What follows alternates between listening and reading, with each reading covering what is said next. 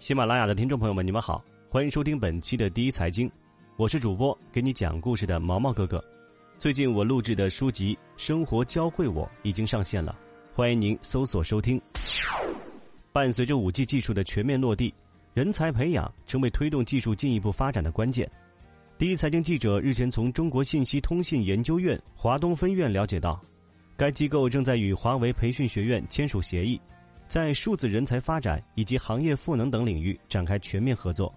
共同培养全球通信技术人才，促进五 G 加泛行业人才的生态发展。根据一份双方合作发布的五 G 人才发展新思想白皮书，到二零三零年，中国社会行业所缺的五 G 直接和相关的人才达到八百万。对此，行业已经切身的感受到了人才培养的紧迫性。华为全球培训中心总经理王瑞军对第一财经记者表示：“五 G 不仅仅是四 G 加一 G，结合其他技术还会有更大的缺口。我们需要的人才是覆盖各行各业，能够满足五 G 加千行百业数字化转型的人才。”华为培训学院过去二十三年已经培养了 ICT 领域人才超过一百五十万。王瑞军告诉第一财经记者：“未来行业需要从政策到机制，再到行业的标准。”以及行业技术融合的各个应用层面，共同推动五 G 技术的发展，这是一套体系。他说道：“华为已经提供了一套认证的标准体系，包括技术和应用两个方面。这套体系会在各行各业中进行使用，加速构建万物互联的智能世界。”中国信通院华东分院院长张雪丽对第一财经记者表示：“五 G 人才培养的两大关键词，一个是融合，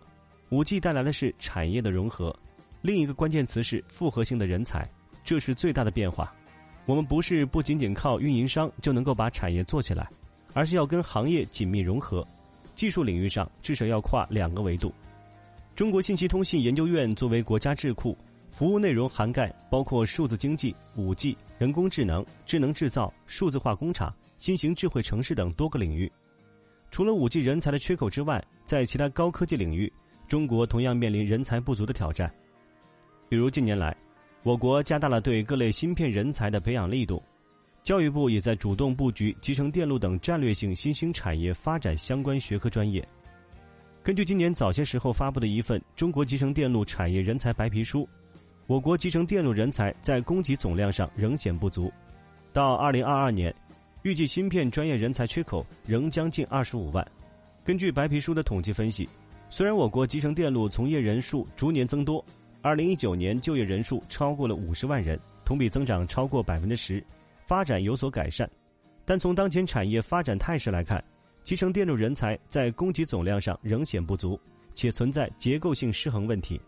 在清华大学微电子研究所教授王志华认为，我国高端人才的缺乏，一方面与国内高校对芯片研发和人才的培养不足有关，另一方面则与国内企业面临的市场环境有很大关系。研发基础相对薄弱，ICT 产业属于技术密集型产业。我们既要考虑从零到一的创新，也要考虑怎么提高工艺水平，把产品质量做好，使之与国际领先水平相当。应用需求是创新的源泉，高层次的人才培养是创新的关键。王志华说道。张雪丽对第一财经记者表示，我国的高校已经加强了高科技人才的培训课程，ICT 教学一直是高校人才培养的重点。这些年也开展了一些国际合作的项目，不仅仅限于五 G，而是整个 ICT 行业都需要跟上时代的变化。以上就是本期第一财经的全部内容。更多最新商业财经分析，欢迎订阅本节目。我是主播给你讲故事的毛毛哥哥，我们下期再见。